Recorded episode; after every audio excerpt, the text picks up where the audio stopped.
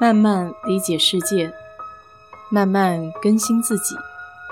一路人生，要去开心，要去期待，要去热爱。我是 DJ 水色淡子，在这里给你分享美国的文化生活。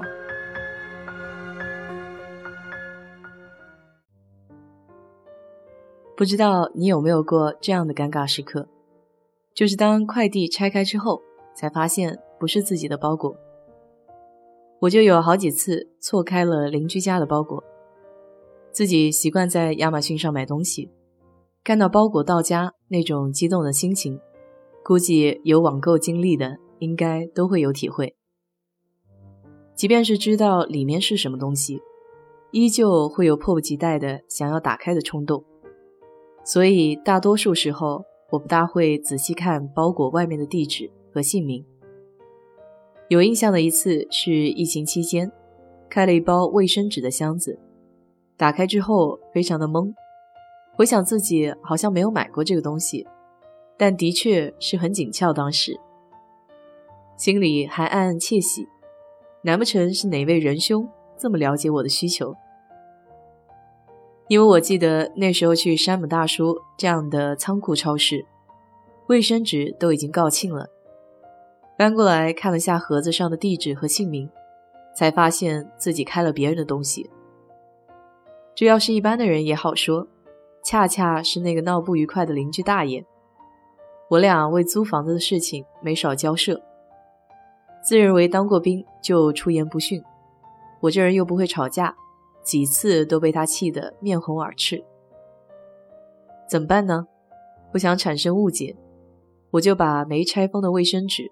放在打开的盒子里，给放到他家的门口，按下门铃以后，风一般的就跑了。没过两天，我在家门口遇见了邻居的老大爷，他手里拿着个打开的小盒子，朝我走过来。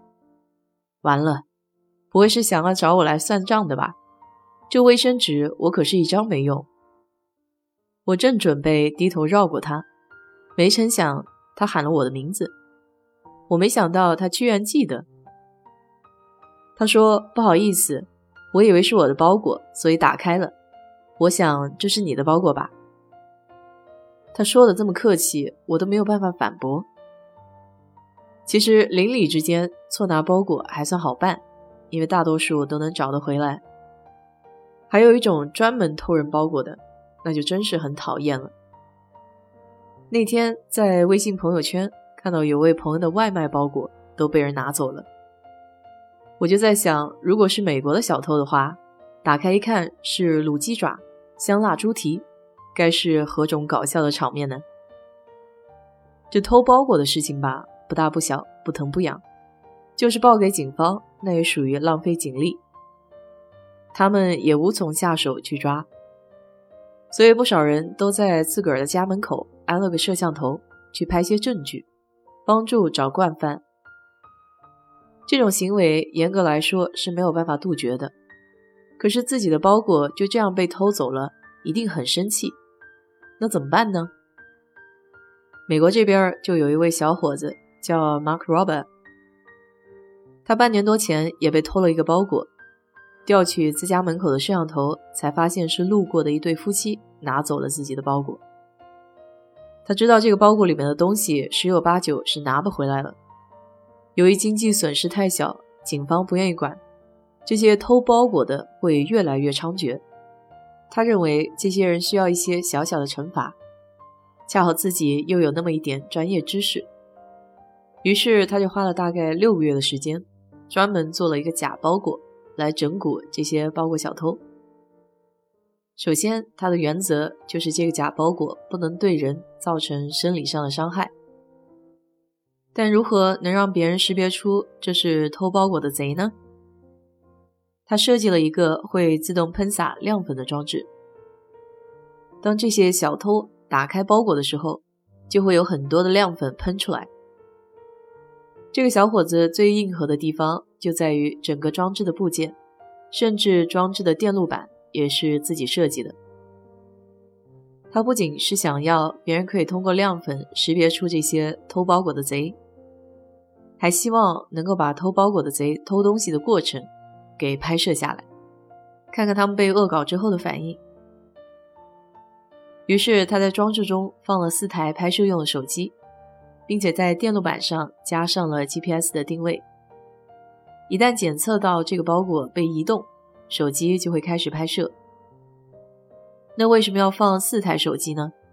因为这样可以全方位、无死角的拍摄，不论对方是从哪个方向打开的包裹，都会被拍摄到。而且一旦开始拍摄，所有的录像都会同步上传到云端，就算是发生意外，也能看清楚整个过程。当然，四台手机加起来还是挺贵的，Mark 也舍不得就这样丢了。虽说可以根据定位来找到这个盒子，但总得想个办法让这些偷包裹的贼受不了这东西，直接扔掉。所以他在里面加了一个小机关，一小罐臭气喷雾。美国这里有万圣节，所以像这种类似的整蛊的东西是非常多见的。这个机关每三十秒就会让喷雾剂喷洒五次，在这么强大的臭气浓度下。任谁也不想再要这个包裹了。Mark 也很有搞怪细胞，小时候就看《小鬼当家》，所以他就把寄件人的姓名用的是《小鬼当家》的男主角的名字 Kevin，而收件人就是那个在《小鬼当家》这部电影中被整得很惨的 Harry and Marv。最后都如他计划的一样，这个装置成功拍摄到了很多偷包裹的贼。被喷了一身亮粉的过程，而且他们都因为受不了这个气味而把盒子丢在了各种地方。有的人没有耐心，在车上就打开包裹，结果受不了就直接扔在了路边。有的人到家才打开包裹，于是自己的桌子就遭殃了，全是亮片。其实这个叫 Mark 的小伙子很不简单，他是 NASA 的工程师。曾经在好奇号火星车的项目上工作了七年。总而言之，整个恶作剧看起来非常的成功，而且从产品的设计上，非常能够体现 Mark 作为一名工程师缜密的思维。只能说，千万不要得罪工程师。好了，今天就给你聊到这里。如果你对这期节目感兴趣的话，欢迎在我的评论区留言。谢谢。